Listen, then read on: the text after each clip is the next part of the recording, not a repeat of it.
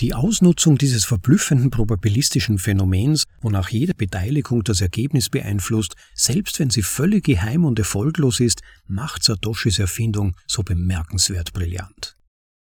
Ich lese die besten Bitcoin-Texte im Space und übersetze sie, damit ihr sie bequem anhören könnt. Unterwegs oder daheim. Mein Name ist Rob und das ist eine weitere Episode von bitcoinaudible.de.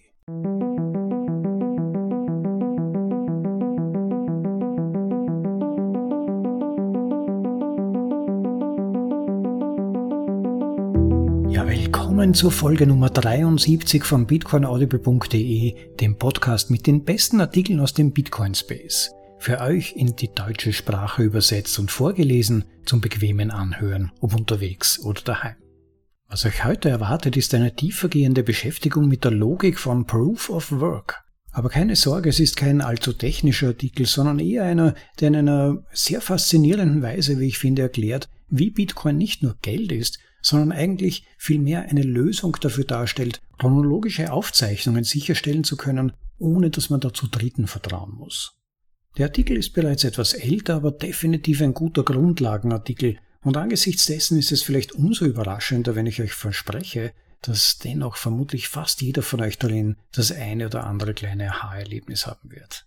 Und damit auch schon wieder genug der Vorrede und ich werde gleich loslegen mit der Vorlesung vom Blockchain Proof of Work ist eine dezentralisierte Uhr von Gregory Trubetskoy. Im Originaltitel Blockchain Proof of Work is a Decentralized Clock. Dies ist eine Erklärung der Schlüsselfunktion von Proof of Work in der Bitcoin-Blockchain. Sie konzentriert sich auf die eine Funktion von Proof of Work, die wesentlich ist, und zeigt, dass andere Funktionen, über die oft gesprochen wird, wie zum Beispiel Sicherheit, sekundäre Nebeneffekte sind. Nützlich, aber nicht wesentlich. Diese Erklärung stützt sich auf die Veranschaulichung einiger interessanter Eigenschaften der Verwendung von Proof of Work in der Blockchain, die nicht sofort offensichtlich und manchmal eher kontraintuitiv sind, wie zum Beispiel Teilnehmer gemeinsam ein Problem lösen, ohne jemals zu kommunizieren. Wenn man jede dieser Eigenschaften verstanden hat, sollte man zu dem Schluss kommen, dass Proof of Work in erster Linie ein Mechanismus ist, der ein verteiltes und dezentrales System der Zeitmessung, das heißt eine Uhr, ermöglicht. In diesem Artikel geht es nicht um Proof of Work an sich, sondern darum, wie sich die Blockchain dieses Verfahren zunutze macht. Wenn du noch nichts über Proof of Work weißt, dann ist dieser Link ein guter Anfang. Dieser Link verweist auf die entsprechende Wikipedia-Page. Das Zeitordnungsproblem in dezentraler Buchführung. Bevor wir die Lösung beschreiben, wollen wir uns auf das Problem konzentrieren. Ein Großteil der Literatur zum Thema Proof of Work ist deshalb so verwirrend, weil versucht wird, die Lösung zu erklären, ohne zunächst das Problem zu benennen. Jede Buchhaltung braucht unbedingt Ordnung. Man kann weder Geld ausgeben, das man noch nicht erhalten hat, noch kann man Geld ausgeben, das man bereits ausgegeben hat. Blockchain-Transaktionen oder Blöcke, die sie enthalten, müssen geordnet sein, eindeutig und ohne die Notwendigkeit einer vertrauenswürdigen dritten Partei. Selbst wenn es sich bei der Blockchain nicht um Buchhaltung, sondern nur um Daten wie eine Art Protokoll handeln würde, ist Ordnung erforderlich, damit jeder Node bzw. Netzwerkknoten eine identische Kopie der Blockchain besitzt. Eine Blockchain mit einer anderen Reihenfolge ist eine andere Blockchain. Wenn aber Transaktionen von anonymen Teilnehmern auf der ganzen Welt generiert werden und keine zentrale Partei für die Organisation der Liste verantwortlich ist, wie kann das geschehen? Zum Beispiel könnten Transaktionen oder Blöcke Zeitstempel enthalten. Aber wie kann man diesen Zeitstempeln vertrauen? Zeit ist nur ein menschliches Konzept. Und jede Quelle dafür, wie zum Beispiel eine Atomuhr, ist eine vertrauenswürdige dritte Partei. Diese ist obendrein aufgrund von Netzwerkverzögerungen und den Auswirkungen der Relativitätstheorie meist leicht fehlerhaft. Selbst die Zeitdilatation zwischen jemandem in einem Flugzeug und dem Boden ist, wenn auch nur geringfügig, ausreichend, um eine Bestellung unmöglich zu machen. Paradoxerweise ist es in einem dezentralisierten, geografisch verteilten System nicht möglich, sich auf einen Zeitstempel zu verlassen, um die Reihenfolge der Ereignisse zu bestimmen. Die Zeit, an der wir interessiert sind, ist nicht das Jahr, der Monat, der Tag und so weiter, an die wir gewöhnt sind. Was wir brauchen, ist ein Mechanismus, mit dem wir überprüfen können, ob ein Ereignis vor einem anderen oder vielleicht gleichzeitig stattgefunden hat. Damit die Begriffe vorher und nachher anwendbar sind, muss zunächst ein Zeitpunkt festgelegt werden. Die Festlegung eines Zeitpunkts mag zunächst theoretisch unmöglich erscheinen, da es keine Technologie gibt, die genau genug ist, um ein Planck zu messen. Aber wie du sehen wirst, umgeht Bitcoin dieses Problem, indem er seine eigene Vorstellung von Zeit schafft, in der präzise Zeitpunkte tatsächlich möglich sind. Dieses Problem wird in Leslie Lamports Aufsatz Time Clocks and the Ordering of Events in a Distributed System von 1978 gut beschrieben, der außer richtig synchronisierten physikalischen Uhren eigentlich keine umfassende Lösung bietet. 1982 beschrieb Lamport auch das byzantinische generelle Problem. Und Satoshi erklärt in einer seiner ersten E-Mails, wie Proof of Work eine Lösung dafür ist, obwohl es im Bitcoin-Papier heißt, um einen verteilten Zeitstempelserver auf Peer-to-Peer-Basis zu implementieren, müssen wir ein Proof-of-Work-System verwenden, was darauf hindeutet, dass es in erster Linie das Problem des Zeitstempels löst. Das Timing ist das eigentliche Problem. Es muss betont werden, dass die Unmöglichkeit, Ereignisse mit Zeitpunkten in verteilten Systemen in Verbindung zu bringen, das ungelöste Problem war das verhinderte, dass eine dezentralisierte Buchhaltung jemals möglich sein würde, bis Satoshi Nakamoto eine Lösung erfand. Es gibt noch viele andere technische Details, die bei der Blockchain eine Rolle spielen, aber das Timing ist von grundlegender und überragender Bedeutung. Ohne Timing gibt es keine Blockchain. Proof of Work Auffrischung Kurz gesagt ist der Bitcoin Proof of Work ein Wert, dessen SHA-2-Hash einer bestimmten Anforderung entspricht, die es schwierig macht, einen solchen Wert zu finden. Die Schwierigkeit wird dadurch bestimmt, dass der Hash-Wert kleiner als eine bestimmte Zahl sein muss. Je kleiner die Zahl, desto seltener ist der Eingabewert und desto schwieriger ist es, ihn zu finden. Es heißt Proof of Work bzw. Beweis von Arbeit, weil bekannt ist, dass ein Wert mit einem solchen Hash extrem selten ist was bedeutet, dass das Auffinden eines solchen Werts eine Menge Versuch und Irrtum, das heißt Arbeit erfordert. Arbeit wiederum bedeutet Zeit. Indem wir die Anforderung variieren, können wir die Schwierigkeit und damit die Wahrscheinlichkeit, einen solchen Hash zu finden, variieren. Der Bitcoin-Schwierigkeitsgrad passt sich dynamisch an, so dass im Durchschnitt alle 10 Minuten ein passender Hash gefunden wird. Zwischen den Blöcken passiert nichts. Der Zustand der Blockchain wird durch ihre Blöcke wiedergegeben und jeder neue Block erzeugt einen neuen Zustand. Der Zustand der Chain schreitet blockweise voran und die durchschnittlichen 10 Minuten eines Blocks sind das kleinste Maß für die Blockchain-Zeit. SHA ist gedächtnislos und fortschrittsfrei. Der sichere Hash-Algorithmus ist in der Statistik und Wahrscheinlichkeitsrechnung als gedächtnislos bekannt. Dies ist eine Eigenschaft, die für uns Menschen besonders kontraintuitiv ist. Das beste Beispiel für Gedächtnislosigkeit ist ein Münzwurf. Wenn eine Münze zehnmal hintereinander Kopf zeigt, bedeutet das, dass der nächste Wurf mit größerer Wahrscheinlichkeit Zahl sein wird? Unsere Intuition sagt ja. Aber in Wirklichkeit besteht bei jedem Wurf eine 50-50 Chance auf eines der beiden Ergebnisse, unabhängig davon, was unmittelbar zuvor passiert ist. Gedächtnislosigkeit ist erforderlich, damit das Problem fortschrittsfrei ist. Fortschrittsfrei bedeutet, dass die Miner versuchen, Blöcke zu lösen, indem sie über Nonces iterieren, wobei jeder Versuch ein eigenständiges Ereignis ist und die Wahrscheinlichkeit, eine Lösung zu finden, bei jedem Versuch konstant ist, unabhängig davon, wie viel Arbeit in der Vergangenheit bereits geleistet wurde. Mit anderen Worten, bei jedem Versuch kommt der Teilnehmer einer Lösung nicht näher oder macht keine Fortschritte. Und ein Miner, der seit einem Jahr nach einer Lösung sucht, hat keine höhere Wahrscheinlichkeit, einen Block beim nächsten Versuch zu lösen, als ein Miner, der vor einer Sekunde angefangen hat. Die Wahrscheinlichkeit, die Lösung bei einer bestimmten Schwierigkeit in einem bestimmten Zeitraum zu finden, wird also allein durch die Geschwindigkeit bestimmt, mit der alle Teilnehmer die Hashes durchlaufen können. Nicht die Vorgeschichte, nicht die Daten, nur die Hashrate. Die Hashrate wiederum ist eine Funktion der Anzahl der Teilnehmer und der Geschwindigkeit der zur Berechnung des Hashes verwendeten Geräte. Eine Anmerkung?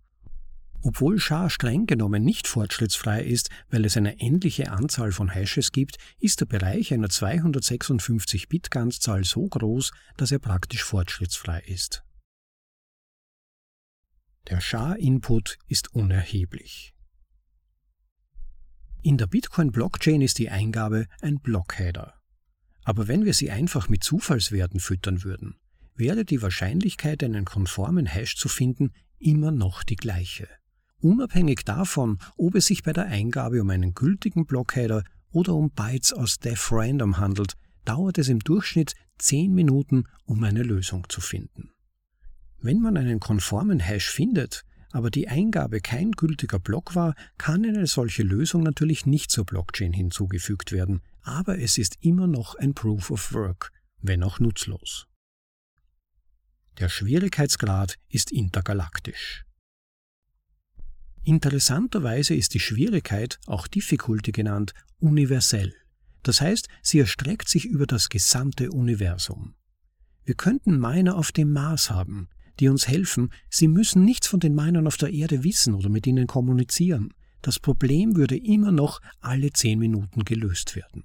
Okay, Sie müssen den Menschen auf der Erde irgendwie mitteilen, dass Sie es gelöst haben, wenn Sie es tun, sonst werden wir nie davon erfahren.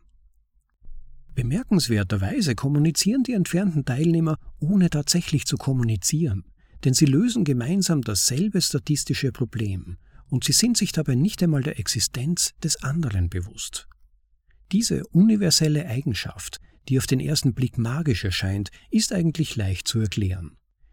Ich habe den Begriff universell verwendet, weil er es in einem Wort gut beschreibt, aber eigentlich bedeutet er jedem Teilnehmer bekannt.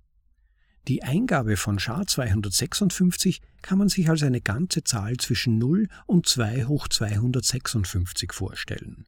Da die Ausgabe 32 Bytes beträgt, also ebenfalls zwischen 0 und 2 hoch 256 liegt, garantiert alles, was größer ist, eine Kollision, das heißt, es wird redundant auch wenn sie extrem groß ist, exponentiell größer als die Anzahl der Atome im wahrnehmbaren Universum, handelt es sich um eine Zahlenmenge, die jedem Teilnehmer bekannt ist, und die Teilnehmer können nur aus dieser Menge wählen. Wenn die Eingabemenge allgemeingültig bekannt ist, die Funktion SHA-256 allgemeingültig bekannt ist und auch die Schwierigkeitsanforderung allgemeingültig bekannt ist, dann ist auch die Wahrscheinlichkeit, eine Lösung zu finden, tatsächlich allgemeingültig. Der Versuch eines Schar macht dich zu einem Teilnehmer. Wenn das erklärte Problem darin besteht, einen konformen Hashwert zu finden, brauchst du es nur einmal zu versuchen und schon hast du die globale Hashwertrate beeinflusst und für diesen einen Versuch warst du ein Teilnehmer, der anderen bei der Lösung des Problems half. Du brauchtest anderen nicht zu sagen, dass du es getan hast, es sei denn, du hast tatsächlich eine Lösung gefunden. Andere brauchen davon nichts zu wissen, aber dein Versuch hat das Ergebnis beeinflusst, und zwar für das gesamte Universum. Wenn dir das immer noch verdächtig vorkommt, könnte eine gute Analogie das Problem der Suche nach großen Primzahlen sein. Es ist schwierig, die größte Primzahl zu finden, und wenn man sie gefunden hat, wird sie entdeckt oder bekannt. Es gibt eine unendliche Anzahl von Primzahlen, aber nur ein Exemplar von jeder Zahl im Universum.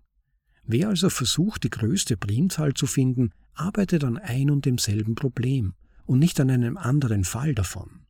Man braucht niemandem zu sagen, dass man sich entschlossen hat, die größte Primzahl zu suchen, man muss nur bekannt geben, wenn man sie gefunden hat. Wenn niemand nach der größten Primzahl sucht, dann wird sie auch nicht gefunden werden. Daher hat die Teilnahme, das heißt der Versuch, sie zu finden, selbst wenn sie völlig geheim ist, immer noch Auswirkungen auf das Ergebnis, solange die endgültige Entdeckung, falls sie überhaupt gefunden wird, bekannt gemacht wird. Die Ausnutzung dieses verblüffenden probabilistischen Phänomens, wonach jede Beteiligung das Ergebnis beeinflusst, selbst wenn sie völlig geheim und erfolglos ist, macht Satoshis Erfindung so bemerkenswert brillant. Es ist bemerkenswert, dass, da Schar fortschrittsfrei ist, jeder Versuch als ein Teilnehmer betrachtet werden kann, der sich den Bemühungen anschließt und sie sofort wieder verlässt. So treten Miner ein und treten wieder aus, Quintillionenmal pro Sekunde. Die Beteiligung wird in der Statistik offenbart. Die magische Eigenschaft der geheimen Beteiligung funktioniert auch in umgekehrter Richtung. Die globale Hashrate, die auf vielen Websites aufgeführt wird, ist nicht bekannt, weil sich jeder Miner bei einem Miner-Registrierungsbüro registriert hat, wo er regelmäßig seine Hashrate meldet. So etwas gibt es nicht. Die Hashrate ist bekannt, denn damit eine Lösung für einen bestimmten Schwierigkeitsgrad in 10 Minuten gefunden werden konnte, musste jemand im Durchschnitt so viele Versuche, etwa 10 hoch 21 zum Zeitpunkt dieses Schreibens, unternommen haben. Wir wissen nicht, wer diese Teilnehmer sind. Sie haben nie bekannt gegeben, dass sie arbeiten. Diejenigen, die keine Lösung gefunden haben, was praktisch alle sind, haben nie jemandem gesagt, dass sie arbeiten. Ihr Standort könnte überall im Universum sein, und doch wissen wir mit absoluter Sicherheit, dass sie existieren. Ganz einfach, weil das Problem noch nicht gelöst ist. Arbeit ist eine Uhr. Und genau das ist der springende Punkt. Die Schwierigkeit, ein konformes Hash zu finden, wirkt wie eine Uhr. Eine universelle Uhr, wenn man so will. Denn es gibt nur eine solche Uhr im Universum und somit gibt es nichts zu synchronisieren und jeder kann auf sie schauen. Es spielt keine Rolle, dass diese Uhr ungenau ist. Entscheidend ist, dass es für alle dieselbe Uhr ist und dass der Zustand der Chain eindeutig mit dem Ticken dieser Uhr verknüpft werden kann. Diese Uhr wird über die Multi-Exahash-Rate einer unbekannten Anzahl von kollektiven Teilnehmern, die über dem ganzen Planeten verteilt sind, völlig unabhängig voneinander betrieben. Das letzte Stück des Puzzles. Die Lösung muss der Hash eines Blocks sein, des Blockheaders, um genau zu sein. Wie wir bereits erwähnt haben, spielt die Eingabe keine Rolle, aber wenn es sich um einen tatsächlichen Block handelt, dann ist die Lösung immer dann gefunden worden, wenn unsere Proof-of-Work-Uhr tickt. Nicht davor, nicht danach, sondern genau dann. Wir wissen das eindeutig, weil der Block Teil dieses Mechanismus war.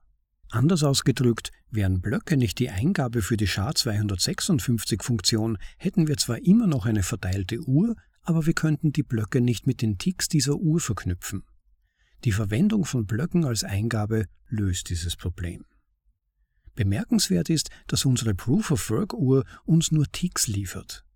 Es gibt keine Möglichkeit, die Reihenfolge anhand der Ticks zu bestimmen, dafür ist die Hashkette gedacht. Was ist mit dem verteilten Konsens? Konsens bedeutet Einigung. Alle Teilnehmer haben keine andere Wahl, als sich darauf zu einigen, dass die Uhr getickt hat. Auch, dass jeder den Tick und die damit verbundenen Daten kennt. Und das löst tatsächlich das Problem der byzantinischen Generäle, wie Satoshi in einer bereits erwähnten E-Mail erklärte. Es gibt einen separaten Konsens für den seltenen, aber häufigen Fall, dass zwei aufeinanderfolgende Ticks mit widersprüchlichen Blöcken verbunden sind. Der Konflikt wird dadurch gelöst, welcher Block mit dem nächsten Tick verbunden wird, wodurch einer der umschrittenen Blöcke verwaist wird. Wie die Kette weiterläuft, ist eine Frage des Zufalls, so dass auch dies wahrscheinlich indirekt auf die Proof-of-Work-Uhr zurückgeführt werden kann. Und das war's. Das ist es, was Proof of Work für die Blockchain leistet.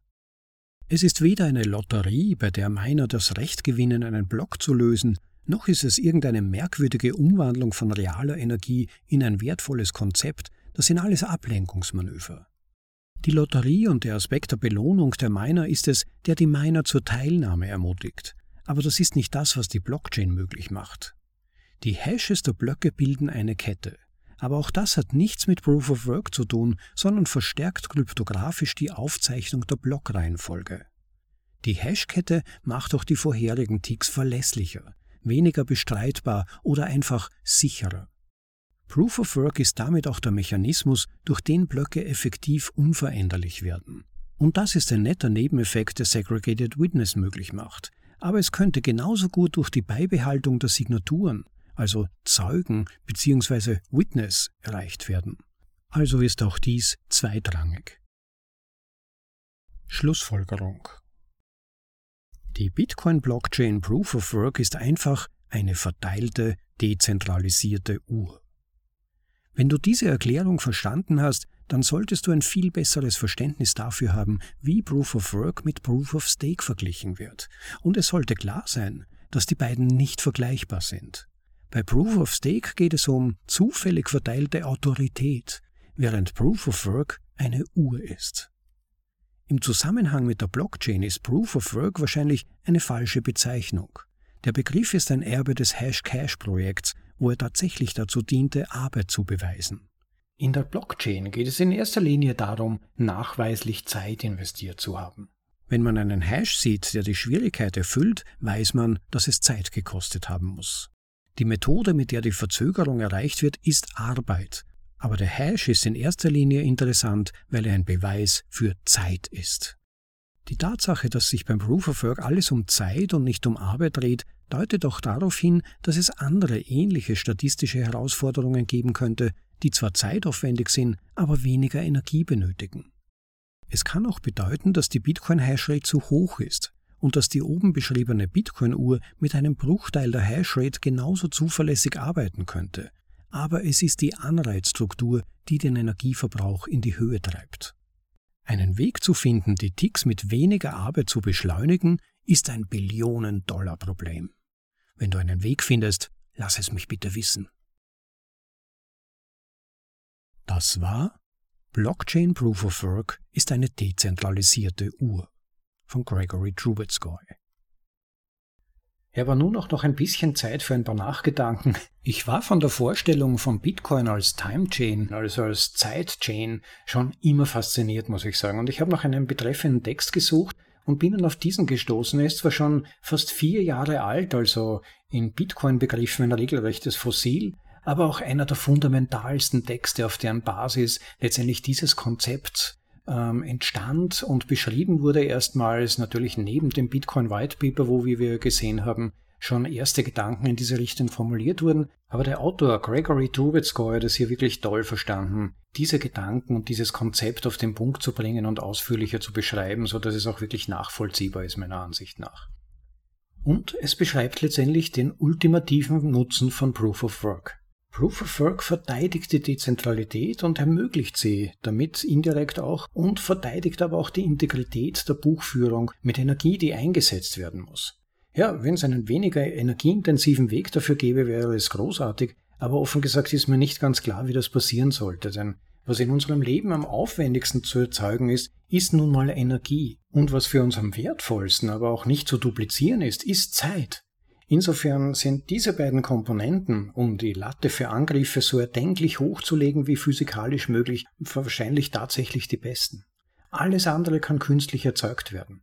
So wie der Autor sagt, wenn jemand eine bessere Methode kennt, bitte her damit. Aber auch die Sicherheit ist eigentlich nur ein Nebeneffekt von Proof of Work. Das wird oft verwechselt und auch ich muss gestehen, in manchen Nachbesprechungen bin ich da schon aufs Glatteis geraten, denn das liegt uns in gewisser Weise so auf der Zunge. Proof of Work, das assoziieren wir automatisch mit Sicherheit, aber Gregory macht hier wirklich einen Case, finde ich, dass es in Wirklichkeit nur ein Nebeneffekt von Proof of Work ist, eine Konsequenz daraus. Die wirklich magische Komponente, die Bitcoin über Proof of Work bewerkstelligt, ist, dass die Teilnehmer ein Problem lösen, obwohl sie nie miteinander kommunizieren.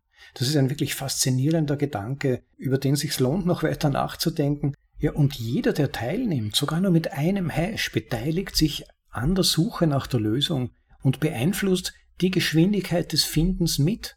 Wenn das Problem ein universelles ist, dann können sich auch rund um den Globus alle an der Lösung beteiligen. Und zwar ohne miteinander kommunizieren zu müssen. Koordination ohne Kommunikation, im wahrsten Sinn des Wortes. Ein faszinierender Gedanke. Und im Zuge dieser Arbeit entsteht dann ein dezentralisiertes System der Zeitgebung. Also nicht im Sinne einer traditionellen Uhr, das sollte man nicht missverstehen natürlich, aber das Spannende ist ja auch, es geht gar nicht darum, eine echte Uhr zu erzeugen mit all ihren Funktionen, sondern letztendlich nur darum, eine Abfolge sicherzustellen. Das aber absolut, und zwar intern in Bezug auf das System selbst, nicht von außen betrachtet, nicht in Relation zu unserer tatsächlichen Uhrzeit, unserer menschlich verstandenen Uhrzeit, sondern intern im System muss die Abfolge passen. Und er beschreibt das im Text sehr schön. Er sagt, äh, ich suche mir das mal raus, die Zeit, an der wir interessiert sind, ist nicht das Jahr, der Monat, der Tag und so weiter, an die wir gewöhnt sind.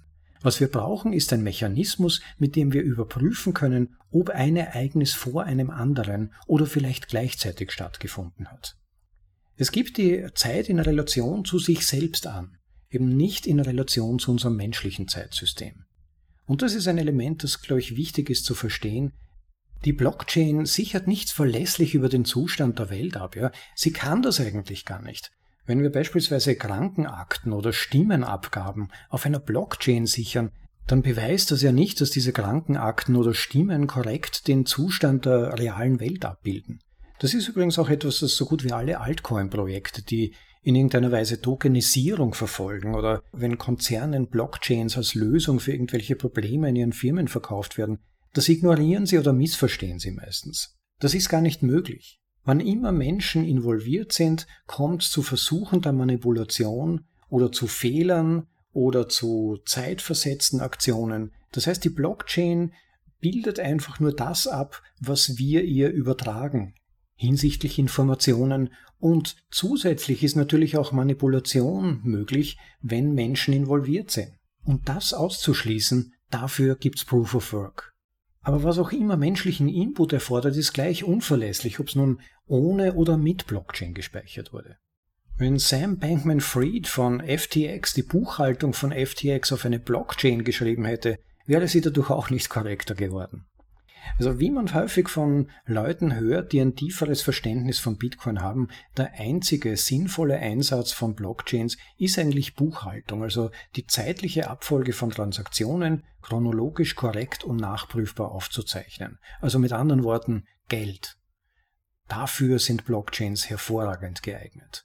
Aber auf der Basis von Proof of Work. Das ist das beste System, das wir kennen, um diese chronologische Abfolge sicherzustellen und Dezentralisierung sicherzustellen in größtmöglichem Ausmaß. Was Bitcoin ermöglicht, ist den korrekten Zeitablauf innerhalb aber des eigenen Systems sicherzustellen. Etwas anderes, das faszinierend, aber auch schwierig intuitiv zu verstehen ist, ist der, dieses Konzept der sogenannten Gedächtnislosigkeit aus der IT, der Gedächtnislosigkeit der Prozesse. Und da gab es eben als Beispiel dieses Beispiel des Münzwurfs, wo ja beschrieben wurde, selbst wenn man jetzt zehnmal hintereinander Kopf wirft, heißt das nicht, dass beim nächsten Mal die Wahrscheinlichkeit, dass es Zahl ist, größer geworden ist, sondern die Wahrscheinlichkeit ist noch immer die gleiche. Das ist ein faszinierender Gedanke und häufig missverstanden. Für Statistiker natürlich nichts Neues. Wen diese Dinge interessieren, dem kann ich das Buch von Nicolas Taleb, Narren des Zufalls, sehr empfehlen. Da führt er das noch weiter aus und da lohnt sich wirklich mal reinzulesen. Da werden viele neue Blickwinkel eröffnet für so manches, das wir im Leben missverstehen. Und das ist eines der Bücher, bei dem man wirklich das Gefühl hat, wieder mal etwas dazugelernt zu haben fürs Leben. Man kann natürlich über Nicolas Taleb und seinen Zugang zu Bitcoin streiten, aber so manche seiner Bücher sind wirklich ausgezeichnet. Wieder mal ein Beispiel dafür, dass wenn man von einigen Dingen ganz viel versteht, es nicht unbedingt auch heißen muss, dass man von allen Dingen alles versteht. Ja, aber nochmal kurz zurück zum Konzept des universellen Problems. Es bringt spannenderweise nämlich auch nichts, wenn lauter Münzwerfer miteinander kommunizieren und einander mitteilen, wie häufig sie die Münze schon geworfen haben. Wenn sie die Lösung gefunden haben, dann ja, natürlich. Aber wenn sie die Lösung noch nicht gefunden haben, macht es keinen Unterschied. Was allerdings einen Unterschied macht, ist natürlich, wie viele Teilnehmer wie schnell die Münzen werfen können. Oder in physikalischer und thermodynamischer Hinsicht ausgedrückt, wie viel Arbeit investiert werden musste und damit letztendlich wie viel Zeit benötigt wurde, wie viel Zeit investiert werden musste, um zum angepeilten Münzwurfergebnis zu kommen. Aber die Synchronisierung über Zeit und Raum hinweg ist nicht trivial und es kommen da sehr viele Faktoren ins Spiel. Ja, wie im Artikel erwähnt wurde, sogar wenn das Zeitfenster wirklich eng wird, sogar auch die Relativitätstheorie wenn euch diese Konzepte interessieren und wie weitreichend die entsprechenden Auswirkungen sind, kann ich euch die Artikelserie von Dhruv Bansal Bitcoin Astronomie empfehlen. Bei dieser Trilogie, die es bislang ist, befasst sich Dhruv Bansal mit der Frage, was wäre, wenn zum Beispiel auch auf Planeten, auf anderen Planeten gemeint werden würde. Wie würde es da mit dem Mining funktionieren und mit dem Abgleich der entsprechenden Informationen? Das sind ganz interessante Gedankengänge, die natürlich für uns konkret und heute nicht relevant sind, die aber weiter illustrieren, wie da die einzelnen Informationsflüsse ablaufen können und welche Herausforderungen damit verbunden wären, wo sich zum Beispiel dann herausstellt, dass Bitcoin-Mining verteilt über mehrere Planeten gar nicht möglich wäre aus rein physikalischen Gründen und so weiter. Es ist wirklich nicht nur unterhaltsam, sondern auch durchaus interessant, weil einige der Konzepte von Proof of Work und Konzepte von Blockchains allgemein und die Herausforderungen, die damit verbunden sind, noch viel verständlicher werden. Hört da mal rein, auf bitcoinaudible.de findet ihr die entsprechenden Folgen, Folgen 23 und 24 und 21 und 32. Den dritten Teil der Trilogie, zumindest bislang ist es eine Trilogie, bin ich euch leider noch schuldig, Asche auf mein Haupt. Ich hoffe, das kann ich bald möglichst nachholen. Aber wie gesagt, allein die ersten zwei Teile sind äußerst hörenswert und informativ. Und wie auch der Titel schon nahelegt, spannender Stoff für die Science-Fiction-Fans unter uns. Aber um eines noch dran zu hängen, ökonomische Anreize sind natürlich ebenfalls wichtig bei Proof of Work. Die helfen bei Bitcoin dabei, mit der Uhr und nicht gegen die Uhr zu arbeiten. Das ist ebenfalls ein ganz wichtiger Aspekt, denn die Uhr selbst würde natürlich vermutlich auch ohne Anreize irgendwie weiterarbeiten. Aber die ökonomischen Anreize und Anforderungen zugleich, die stellen sicher, ähm, dass das System auch vor Angriffen sicherer ist.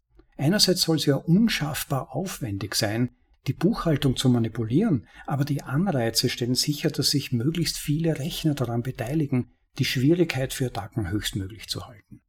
Ja, ein faszinierender Artikel stößt wirklich zum Weiternachdenken an und ich hoffe, er hat euch auch ebenfalls gefallen. Ich möchte euch an dieser Stelle ersuchen, falls ihr es nicht schon getan habt, bitte den Like-Button zu klicken, wenn euch dieser Artikel gefallen hat, wenn ihr mehrere Vorlesungen in dieser Richtung hören wollt oder auch wenn euch einfach nur dieser gefallen hat und natürlich auch den Podcast als solchen zu subscriben. Klickt bitte den Subscribe-Button in YouTube oder in der Podcast-App, in der ihr euch gerade befindet. Das hilft uns letztlich auch dabei, ein bisschen sichtbarer zu werden und nebenbei hilft es natürlich aber auch euch vor allem, keine der Folgen zu verpassen. Und wer den Podcast tatkräftig und mit hochgekrempelten Ärmeln unterstützen möchte und eigene Arbeit und Zeit ein bisschen etwas davon zurückzugeben, der klickt bitte auf unserer Website bitcoinaudible.de ganz unten den Link Unterstützung an und schaut mal rein, wie er unseren Podcast auf verschiedenen Wegen tatsächlich tatkräftig unterstützen kann. Das wäre wirklich ganz schön. Liebe Leute, ich hoffe, es hat euch gefallen. Wie gesagt, ich hoffe auch, ihr seid beim nächsten Mal wieder dabei. Ich werde mich bemühen, wieder einen spannenden Artikel zu finden, der das Verständnis von Bitcoin erleichtert, vertieft und vielleicht auch die Sache ein wenig unterhaltsamer macht, indem ihr sie unterwegs euch anhören könnt, diese Artikel bequem und nicht erst daheim euch hinsetzen müsst, um sie zu lesen. Ich hoffe, das gefällt euch das Angebot und hinterlasst auch einen Kommentar, wenn ihr Anregungen habt, wie wir den Podcast noch interessanter machen können oder aber natürlich auch Artikel, von denen ihr das Gefühl habt, die fehlen noch in unserer Sammlung und die sollten auch andere zu hören bekommen. Ich wünsche euch noch einen tollen Tag, genießt das Leben und ciao, bis zum nächsten Mal. Euer Rob.